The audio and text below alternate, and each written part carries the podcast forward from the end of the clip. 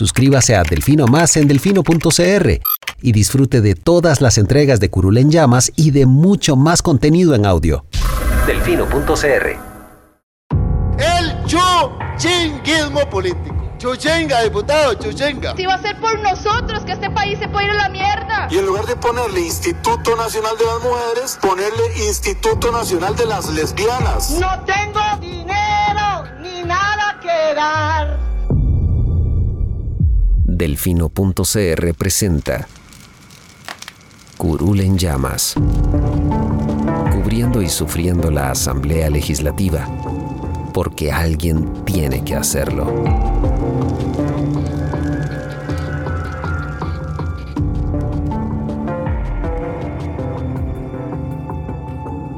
Hola queridos suscriptores de Delfino.cr, bienvenidos a un nuevo programa de Curul en Llamas, el podcast semanal donde les comentamos los temas más relevantes e irrelevantes de la Asamblea Legislativa.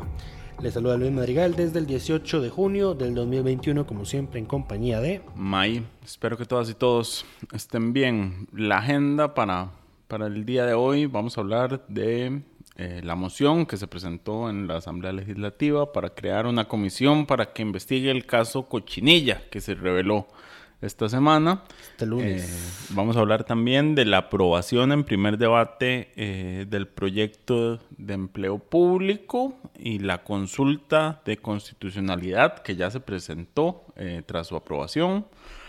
vamos a hablar nuevamente de las fallas en el edificio que impidieron que hubiera sesiones de comisiones y plenario el miércoles de esta semana y algunos otros temas varios pequeños. Pero em, empecemos em, con la moción. Bueno, empecemos, creo que no hace falta contexto, a menos de que usted haya estado viviendo debajo de una piedra. O haya estado agonizando por efectos secundarios de la vacuna, como yo lo estaba ese lunes.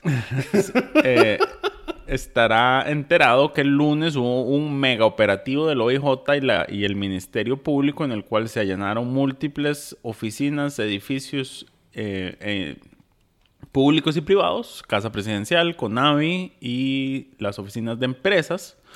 Eh, Solís, ITP, Cosisa. Cosisa.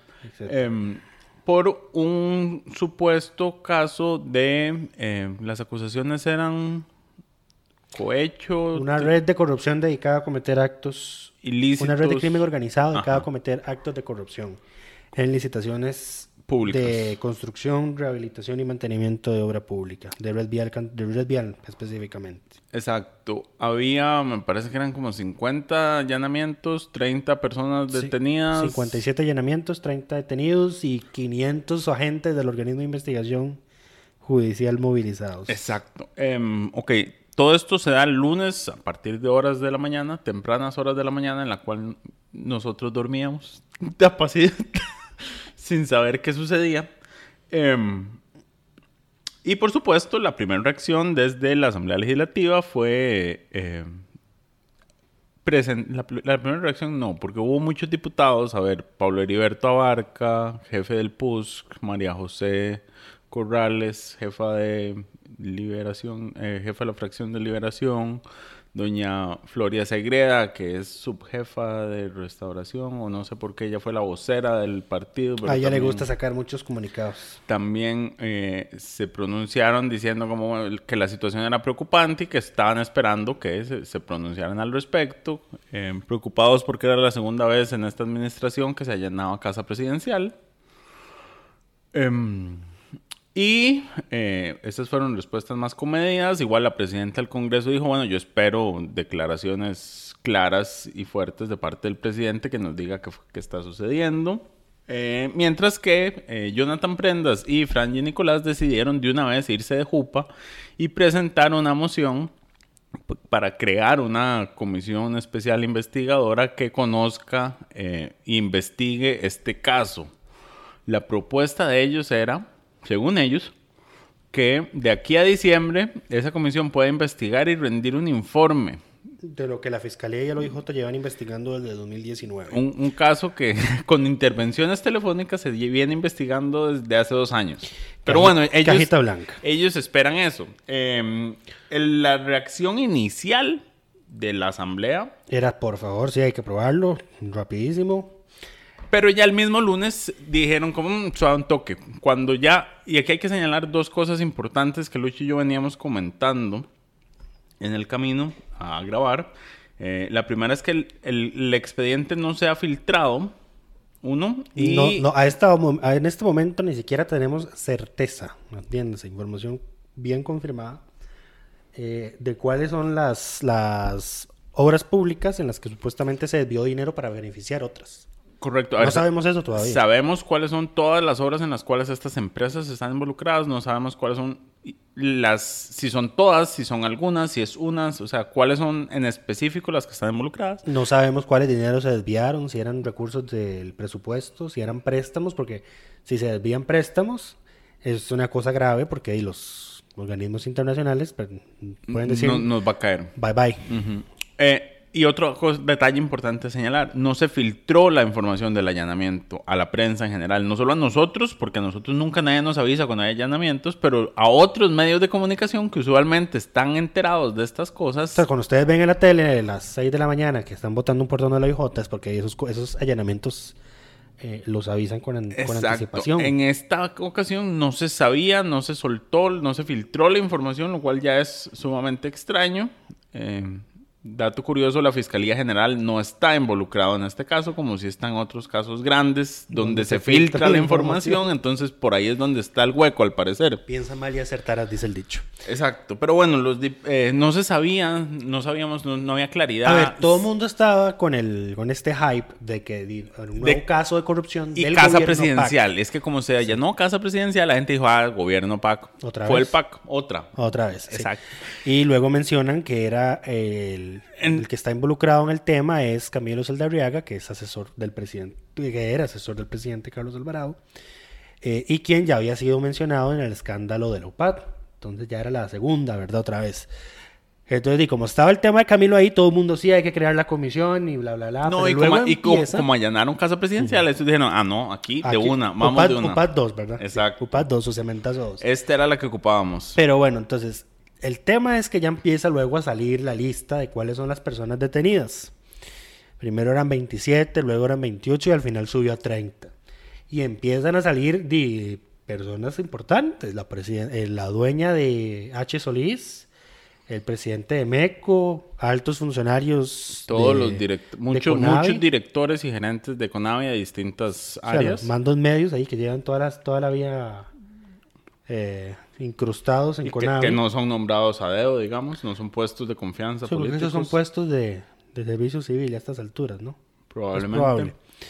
Eh, pero bueno, cuando se empieza a ver la cosa, y entonces empieza Camilo Saldarriaga, de como, como que se envalentona y dice, convócame a la comisión, a la ingreso y gasto, a la que quiera, porque ya revisa el expediente y yo solo estoy Voy a mencionando en esa vara porque alguien en una llamada telefónica mencionó mi nombre dos veces. Correcto. Y el hombre se envalentonó y dijo, "Oye, convóqueme aquí, les mandó correos a todos los diputados, convóqueme a la Comisión de Ingreso y Gasto. Luego Yolani dijo, Yolani León, que es la presidenta de esa comisión, dijo, yo no he recibido ningún correo Camilo, y Camilo publicó los pantallazos. Todo, es todo un show, todo un show, no podemos esperar nada más, nada, Nada diferente, exactamente, nada, nada diferente.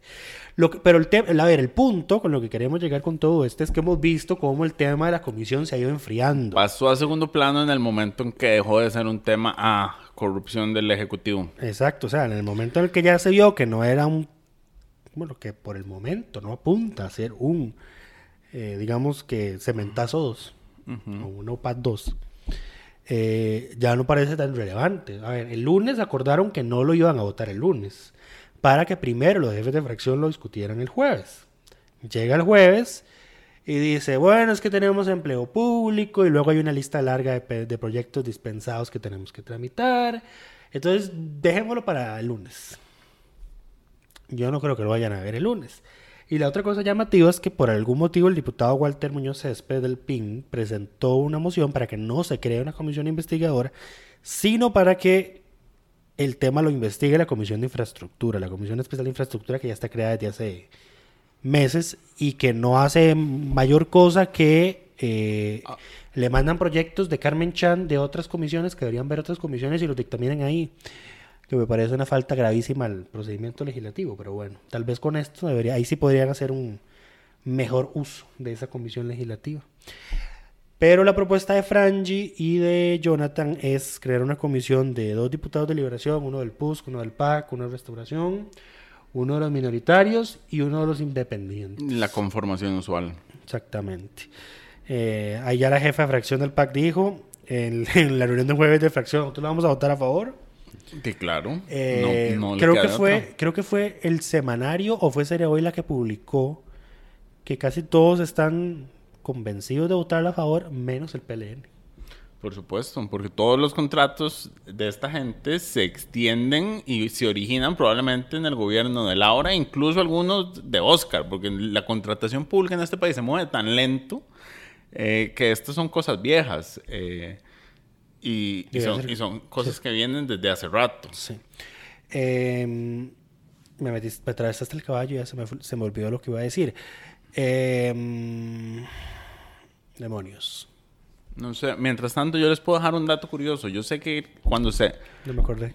Dale. No, que no se te olvide el dato curioso. La diputada María Vita Monge del PUSC instó a que también se investiguen las contrataciones que hacen los gobiernos locales. Eh, que son a las mismas empresas, Y sí. MECO, exactamente. Entonces, eh, Maya ahí se puso a revisar CICOP. No son datos que podemos decir que son 100% certeros y confiables. Deberían a pesar de que serlo. sean- a pesar, a deberían pesar de que serlo. CICOP, sí. Deberían serlo. Pero hay, por ejemplo, contrataciones de un colón. Que yo Para, decía- no sé, recarpetear una calle. Eso no te cuesta un colón. Entonces, no. Ahí hay algo raro. O sea, CICOP, yo sé que todo el mundo le tiene la fe con la transparencia, pero si nadie revisa y se asegura, a ver, todo sistema es tan, tan útil como la información que se le meta. Correcto. Eh, y también tiene problemas la base de datos de la Contraloría. Sí. que esa la usó Tiene errores. El, la se- el usó el semanario, semanario lo utilizó y tenía. y, a- y, por ejemplo salió una municipalidad que le había dado un contrato a una de estas empresas que era como cuatro veces el presupuesto anual de la municipalidad cosa que no, no, no, no es posible verdad Bueno, y es posible si fuera un contrato a 10 años.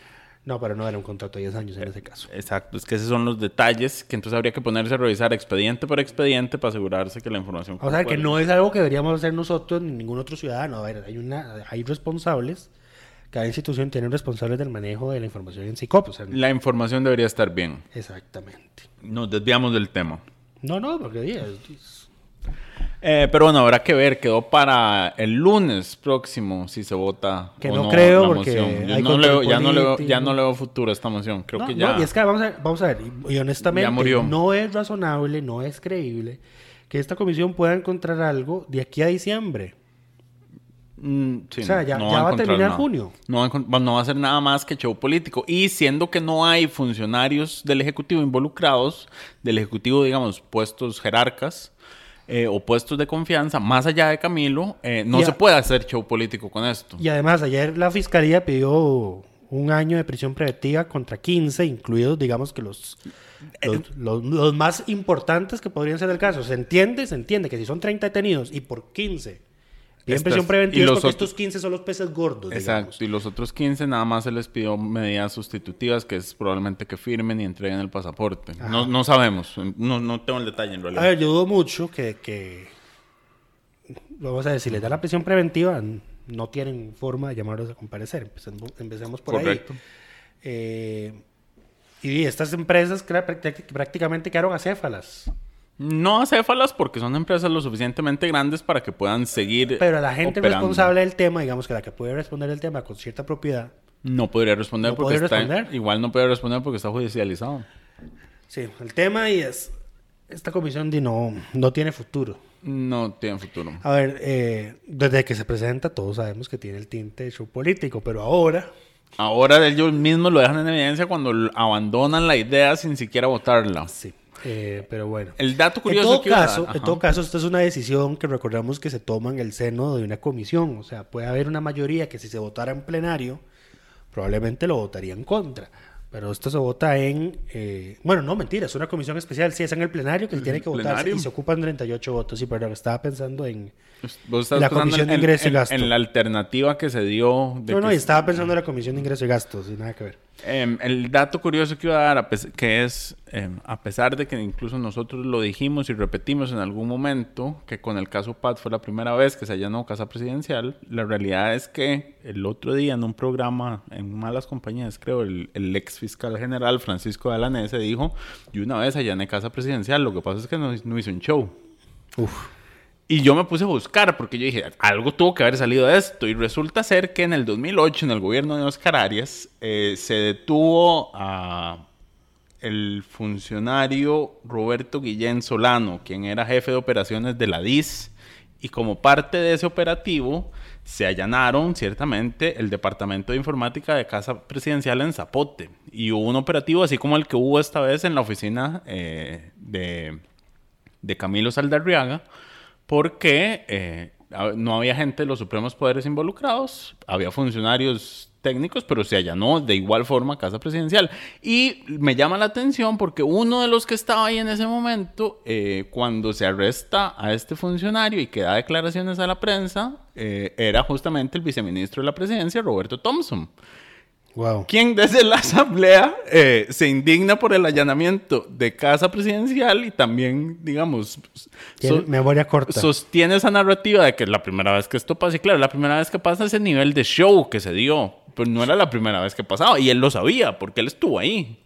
Qué fuerte esa información que nos está dando Mai. Entonces, eh, nada más, ese dato curioso, me tomó algún tiempo encontrar eh, los datos porque el programa de, Francisco Alanese ya lleva algunos meses, se me había olvidado y cuando se dio este segundo allanamiento dije, ah, voy a poner, ponerme a buscar a ver de qué estaba hablando ese muchacho. Y bueno, de eso se trataba. En fin, bueno, este es el tema con el Caso Cochinilla, de los cochinillos. Ese es el tema, exactamente. Em, Veremos qué hacen el lunes, ya les informaremos. Esperemos, esperemos que este tema se quede en estratos judiciales, eh, a donde tiene que estar y a donde me parece que, repito, eh, se ha manejado hasta el momento de la forma correcta, siendo que no se ha filtrado información. Ya solo eso es una buena señal. Em, de que hay algo distinto en este caso en comparación con los demás, que haya también intervenciones telefónicas le da a uno la esperanza de que ya esté más montado y que se pueda eh, realmente que rápido, pero avanzar más rápido. Con un año Eso es lo que yo no entiendo. Ese, año, pero yo supongo que es el año para todo el proceso. Están calculando, deberían acusar de una vez ya todo. Es como, tome, si, si, si hiciste intervenciones telefónicas y no tenés el caso armado, chao, olvídate todo. En fin, eh, pero bueno, tema el siguiente tema. Vamos a hablar primero de las fallas que hubo en el edificio. El fideicomiso del BCR, ¿es el BCR? señor. Eh, responsable por nuestro bello búnker legislativo, em, no deja de tener problemas. Eh, esta vez fueron los aires acondicionados del centro... De control de transmisiones. Exacto, supongo que es una caja un cuarto donde están es un cuarto donde se conectan los servidores donde están los servidores exacto. Eh, y el, problema es que los servidores se sobrecalientan más en un espacio cerrado entonces requieren con la cantidad de cámaras y transmisiones simultáneas que se tienen que hacer. Exacto. Digamos es un, es un lugar grande es un lugar que gasta energía, digamos, cuando uno habla por qué, por ejemplo, minar datos es tan nocivo para el ambiente, es justamente porque... Minar bitcoins. Eso. No son, bueno, es que no tiene que ser bitcoins necesariamente. Puede ser cualquier criptomoneda, pero bueno, no importa. Me, deja de desviarme del tema. el punto era que se jodió el aire acondicionado y sin aire acondicionado no se pueden hacer transmisiones eh, públicas eh, por televisión y por los medios virtuales. YouTube, que es el que utilizan. Em, YouTube, radio digital, radio FM, televisión por cable, televisión por aire. No había nada ese día. Empezaron a sesionar. Estaban a ciegas. Y era el miércoles en el que iban a ver los informes de la Comisión de los Panama Papers. Y había ciertos diputados que al parecer querían que se llevara la sesión hacia adelante. Entonces ahí mandé una sutil amenaza de como yo creo que no tengo que repetirles qué va a pasar si ustedes se atreven a sesionar. No, tengo que recordarles. Y votar algo. No, sí, sí. No, no, no, hay, creo que no es necesario, ¿verdad? Yo todo lo tiene muy presente. Eh, de lo que pasa si sesionan y votan cosas eh, en secreto. Eh, yo tengo, tengo un machote para ir a la sala para presentarlo de inmediato con esas cosas. Pero bueno, al final eh, dieron como dos recesos ahí medio larguillos a ver si, Silvia si trató de, el problema. de Sí. dar, de dar chance. Eh, y el problema, vamos a ver, es, eh, bueno, se jodió el aire acondicionado, pero ¿qué? Es un búnker, no hace calor. Pero ahí los equipos son calientes. No, y el problema es que el, el calor es el que genera el, el- el equipo Exacto. electrónico. La temperatura del cuarto subió hasta alcanzar los 30 grados Celsius, o sea, imagínense. Y eso ya es... Ya eso es, ya eso es bastante elevado. Eh, para apagar todos los sistemas se tarda entre 45 minutos y una hora. Para volverlos a reiniciar se tarda hora y media. Bueno. Entonces no fue sino hasta las 5 de la tarde que todos los sistemas estuvieron en línea nuevamente. Ya para ese momento ya la sesión se había más que levantado. Se tuvieron que cancelar además las sesiones de las comisiones de asuntos jurídicos, sociales, agropecuarios y hacendarios. Y eso fue lo que pasó con el aire acondicionado. La directora del Departamento de Protocolo, Relaciones Públicas, Prensa y Protocolo, dijo que ya se le pidió un informe al Fideicomiso del Banco de Costa Rica para ver qué fue lo que pasó con este, con este tema. Correcto. De hecho, hay acta de la sesión. En, Sí, el, en- en el acta se ve donde Silvia bueno, primero hace un receso y después comenta los problemas que han estado teniendo.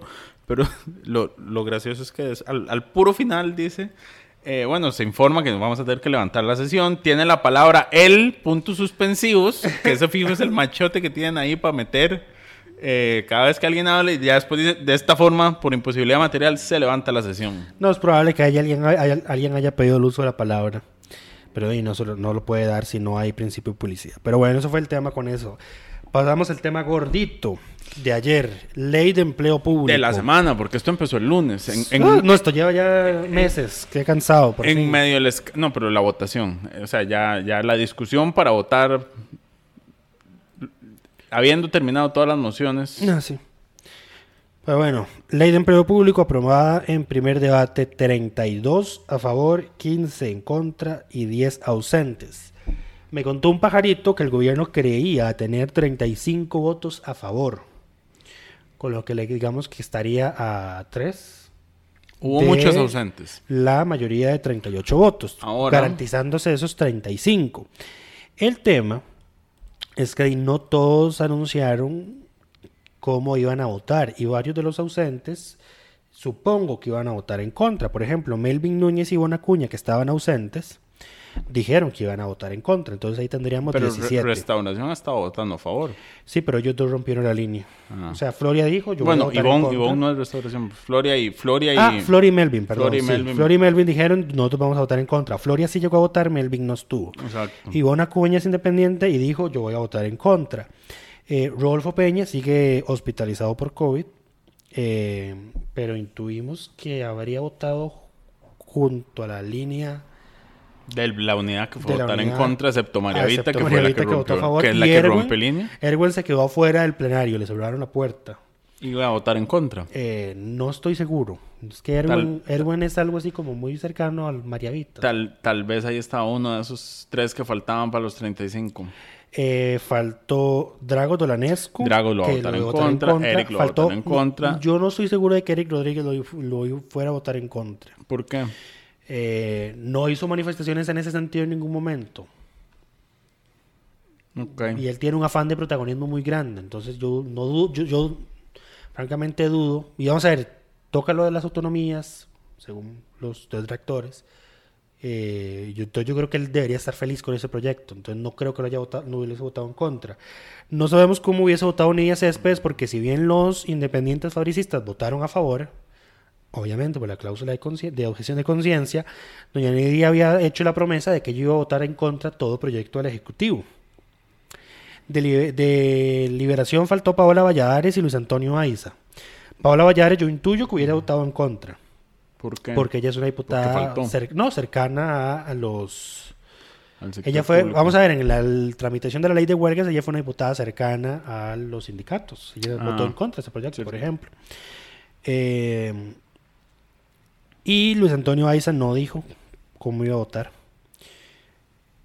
Frangi- eh, de Liberación votaron en contra Frangi, Gurzón y Daniel Ulate. Eh, faltó también Otto Roberto Vargas, que tampoco recuerdo, Roberto fijo vota a favor. que tampoco recuerdo cómo hubiese votado. Pero entonces, digamos, intuyamos que Otto Roberto hubiese votado a favor, y hay 33.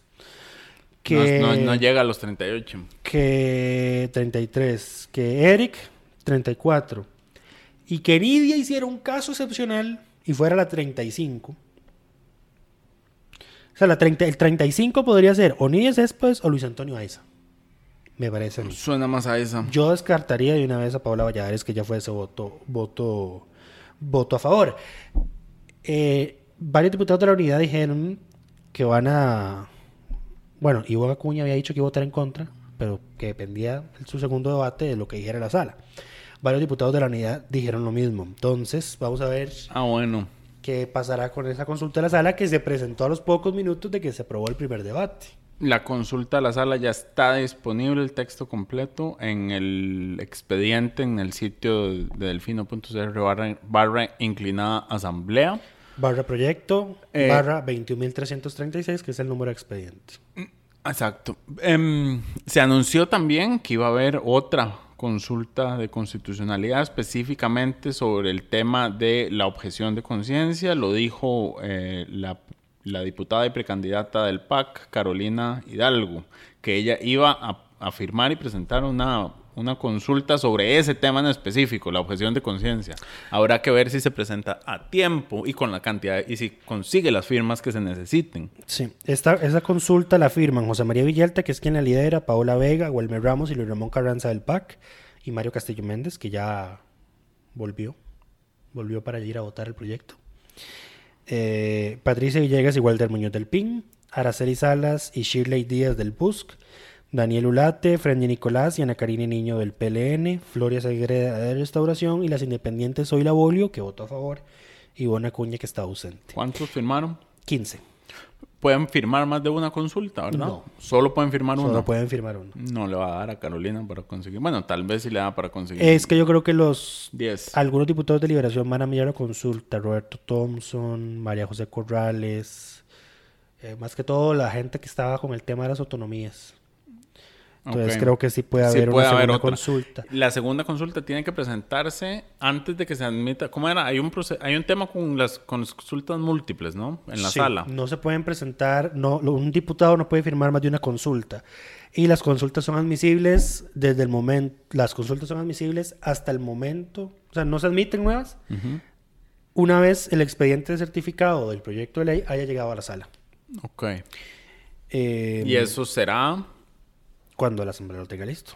Y la asamblea lo tiene listo. Debería tenerlo listo. eh, creo que la comisión de honores, la comisión de honores, soy mí. Creo que la comisión de redacción tiene que aprobar la redacción final. Mm.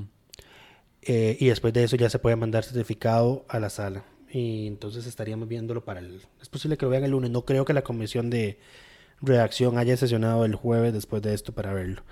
Eh, que además tiene varios errores. Hay párrafos repetidos, errores ortográficos, Errores cambian, cambian L's por I mayúsculas. O sea, ayer que estaba haciendo la revisión completa el documento es un desastre.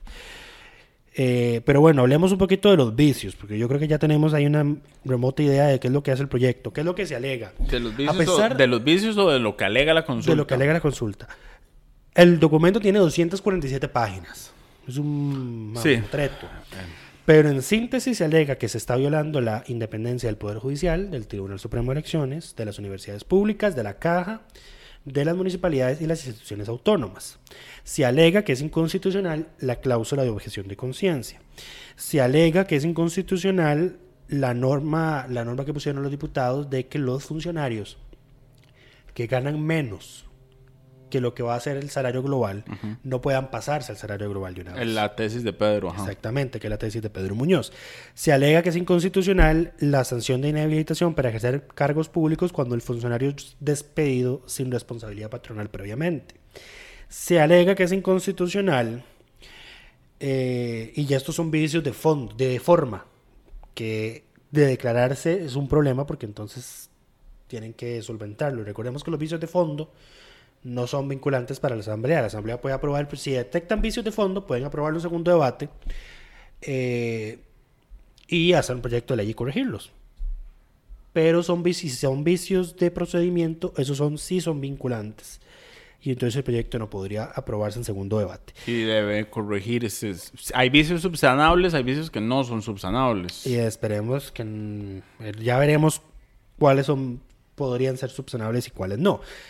De vicios de procedimiento se alega que el presidente Eduardo Cruxan violó el derecho de enmienda de los diputados al declarar inadmisible las mociones de reiteración 18, 231 y 250 porque eran mociones de reiteración de mociones de fondo que habían sido aprobadas en comisión.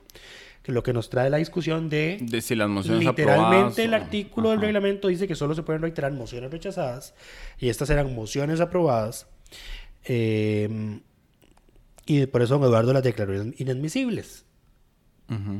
Y eso es lo que se alega, que se violó el derecho de enmienda, aunque la litera- literalidad del artículo diga que no se puede. Esperemos, yo, yo diría que la sala ahí debería decir, pues, bueno, si los diputados quieren modificar mociones aprobadas, Modifica tienen que re- modificar el reglamento. Nada, nada se lo impide usted modificar el O sea, reglamento. ahí hay una salida muy fácil que es el principio de la inderogabilidad singular del reglamento. Sí. No puedes cambiarlo si no lo has cambiado. Correcto. Eh, también se alega que se violó el derecho de participación democrática porque se acumularon parcialmente algunas mociones que Eso no eran... reducía el tiempo de discusión. que no, no reducir el tiempo de discus- Bueno, sí, lo reducía. Lo reduce porque las agru- agrupa el tiempo de discusión. De, en lugar de que, digamos, si son tres, no tenés cinco minutos para cada una, sino que tenés cinco para las tres. Sí, correcto. Entonces te reduce la capacidad de discutir. Pero bueno, eso Y es una que me parece relativo. y una que me parece bastante grave, que es que se acusa que se violó el derecho de enmienda y participación de la diputada Paola Vega Es- porque la presidenta no sometió a votación Esa es la final, yo la vi. la moción de reiteración 138-210 Esa sí es preocupante. que había sido admitida pero que no fue sometida a votación. Y yo no recuerdo que nadie advirtiera esto. Que alguien se diera cuenta. Sí. Yo creo eh, que eh, yo vi el, el expediente Villalta y de ojeando llegué a esa justamente, a ese punto.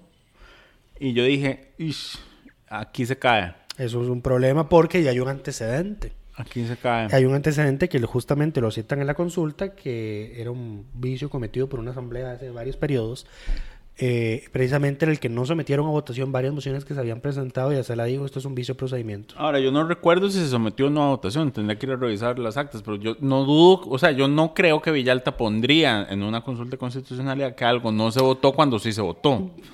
Vamos a ver, en la consulta de ley de huelgas pusieron ciertas cositas que eran falsas, pero no creo que esta sea una de esas. Es que es de- es demasiado fácil, de- no, es demasiado fácil de comprobar porque hay que ir a revisar todo, Eh, pero digamos, es, es comprobable. Ahora, si pasó lo que Villalta está argumentando que pasó, ciertamente aquí se, se cae una de dos cosas. O se cae el proyecto por, por un vicio de forma, o se cae la credibilidad de las salas y decide bailarse esta. Em, Habrá que ver qué va a pasar. Eh, pero bueno, ya esto suspende el, el segundo debate del proyecto como por, por lo menos un mes. por lo menos. Y Viendo, la, viendo, viendo el tamaño de la consulta, Ahora, puede ser más. ahora bien, con el tema de los vicios de fondo, yo estaba, ayer me leí todo el texto del proyecto aprobado. Vieras que yo no veo grandes inconvenientes de cosas que explícitamente están redactadas de tal forma que se consideren que son inconstitucionales. Me parece que muchas cosas de las que se consultan podrían ser subsanables o subsanadas con una interpretación conforme, como se hizo con la ley de huelgas. Es que hay, hay- hay- Lo de fondo se puede subsanar así, Sí, pero lo de forma que- no. No, lo de la forma no. Estoy hablando de las cosas de fondo. Es que creo que hay una diferencia entre la, la forma. Hay, hay diferencia. Vamos a ver.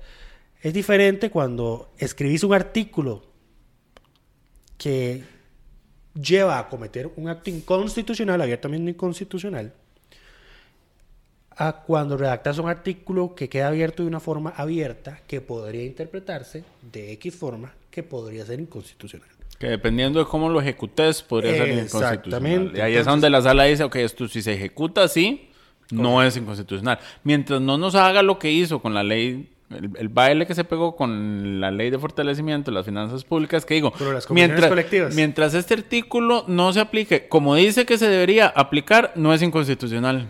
Sí, eh, como la cláusula que obligaba a los, a los jerarcas a, a denunciar las convenciones Es- colectivas. exacto. no Mientras, es inconstitucional siempre, siempre- y cuando no se entienda que no es una obligación. siempre y cuando se entienda que no es una obligación, exacto. Entonces, entonces, entonces, mientras el artículo, mientras ustedes no hagan con esto lo que dice el artículo que pueden hacer con esto, no es inconstitucional. Y ahora, ¿por qué tanta alaraca con el tema de empleo público? Pues bueno, porque el gobierno lo puso como uno de los Es eh, porque de aquí, de aquí- para... de aquí depende el Fondo Monetario. Sí, el, pero el- no- el no primer depende. desembolso una vez que esté aprobado. No, pero no depende el primer desembolso, sino el segundo, que es la, la, la revisión, recordemos. A ver, creo que no hay que ser tan fatalistas. Vamos a ver, Hacienda algo está haciendo.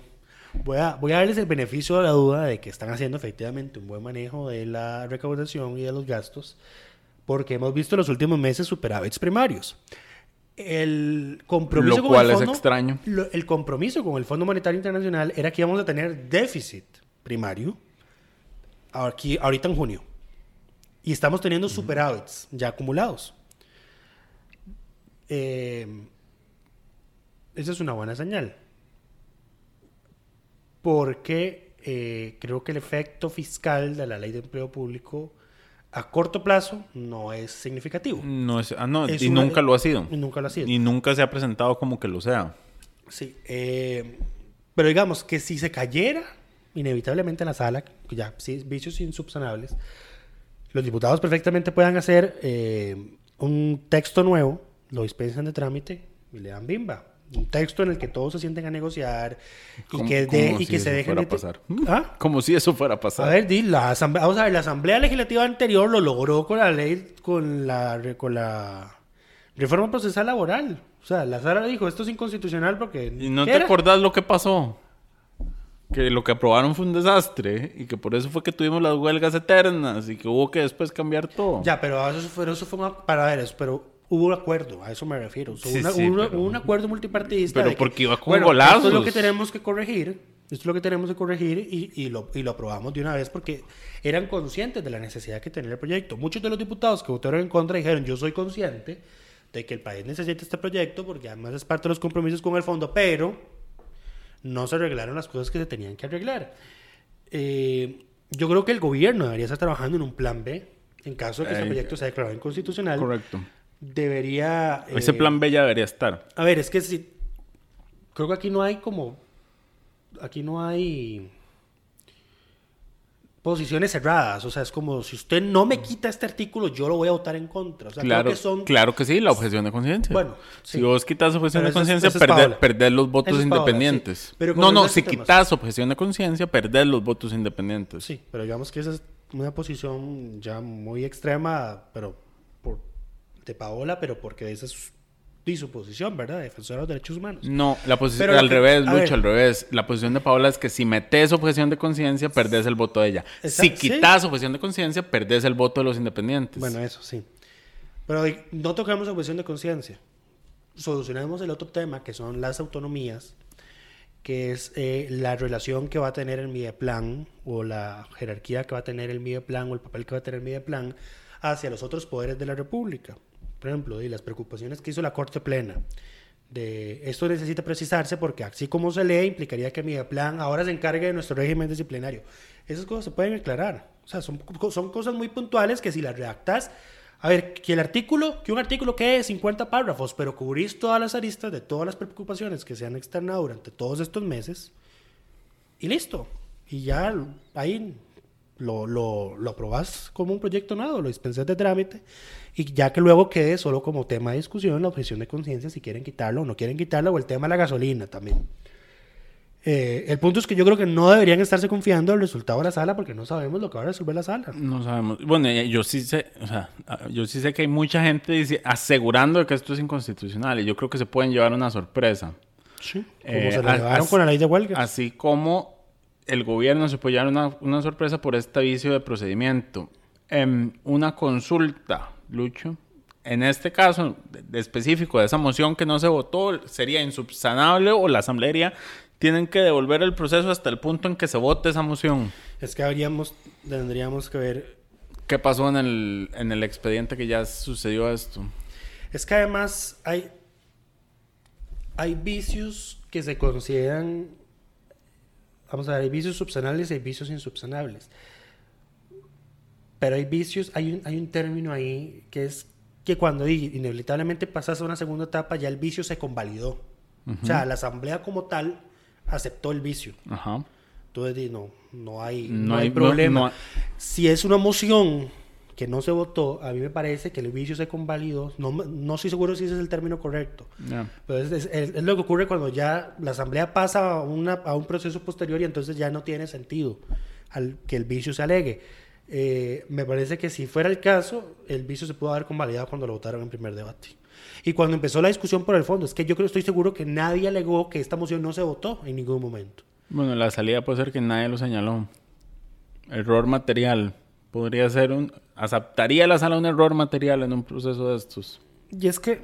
¿y qué? ¿Vos te acuerdas qué decía la moción? Aquí está. la moción era...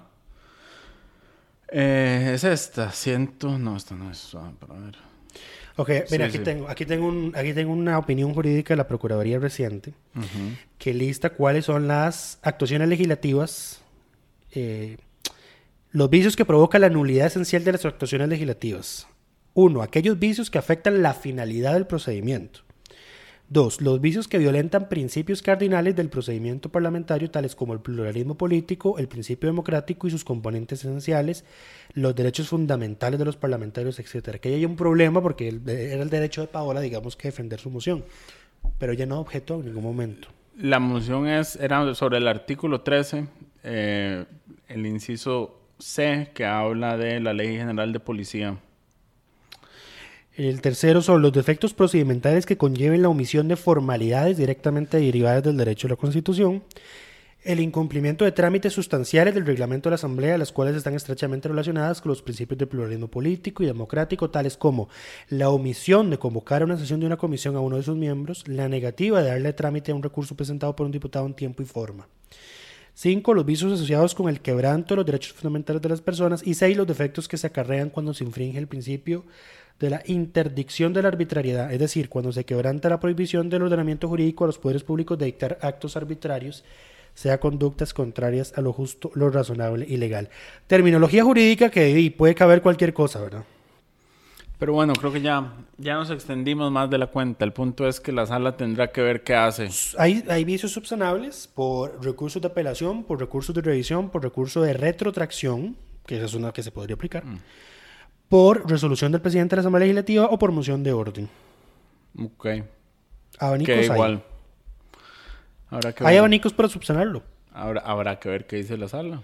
El tema es si efectivamente la sala dice sí, eh, lo pueden subsanar retrotrayendo el proceso a este momento, o el vicio se convalidó, o no es subsanable, el proyecto se va a la basura, al carajo, todo lo que hicieron por em, meses. Empiecen de nuevo. Exacto. Pero bueno, creo que eso es todo por esta semana. Esta semana no tenemos diputado de la semana, ¿verdad? Eh,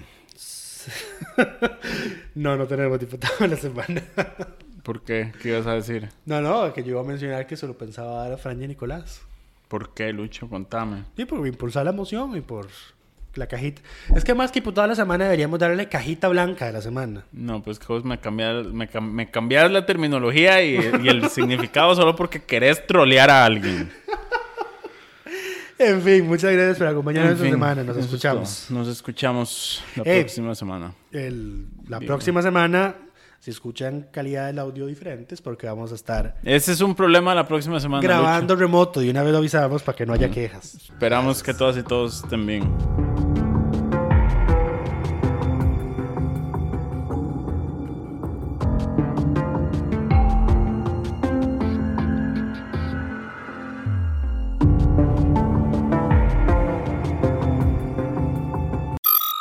Suscríbase a Delfino Más en delfino.cr y disfrute de todas las entregas de Curul en Llamas y de mucho más contenido en audio. Delfino.cr